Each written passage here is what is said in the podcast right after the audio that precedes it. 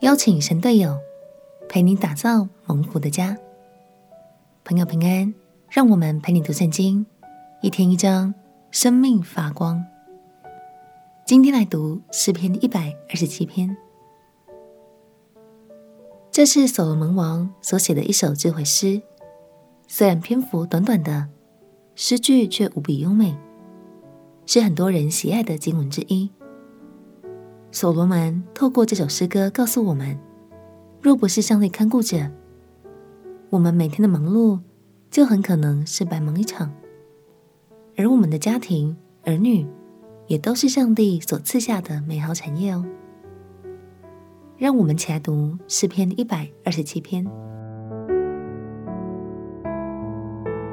诗篇第一百二十七篇：若不是耶和华建造房屋，建造的人就枉然劳力；若不是耶和华看守城池，看守的人就枉然警醒。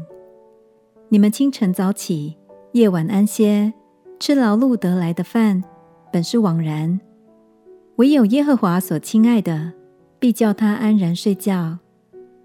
儿女是耶和华所赐的产业，所怀的胎是他所给的赏赐。少年时所生的儿女，好像勇士手中的剑，剑袋充满的人便为有福。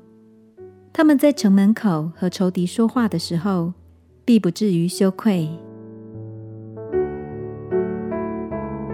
所罗门说：“若不是耶和华建造房屋，建造的人就枉然劳力建造房屋。”这里的房屋不单单只是建筑物的意思，更是指我们的家庭哦。原来，想要打造一个充满爱、蒙祝福的家庭，单靠爸爸妈妈们的努力还是有限的。鼓励你，最好的办法就是邀请神成为你们全家的主，依靠他，在他的带领中成长相爱吧。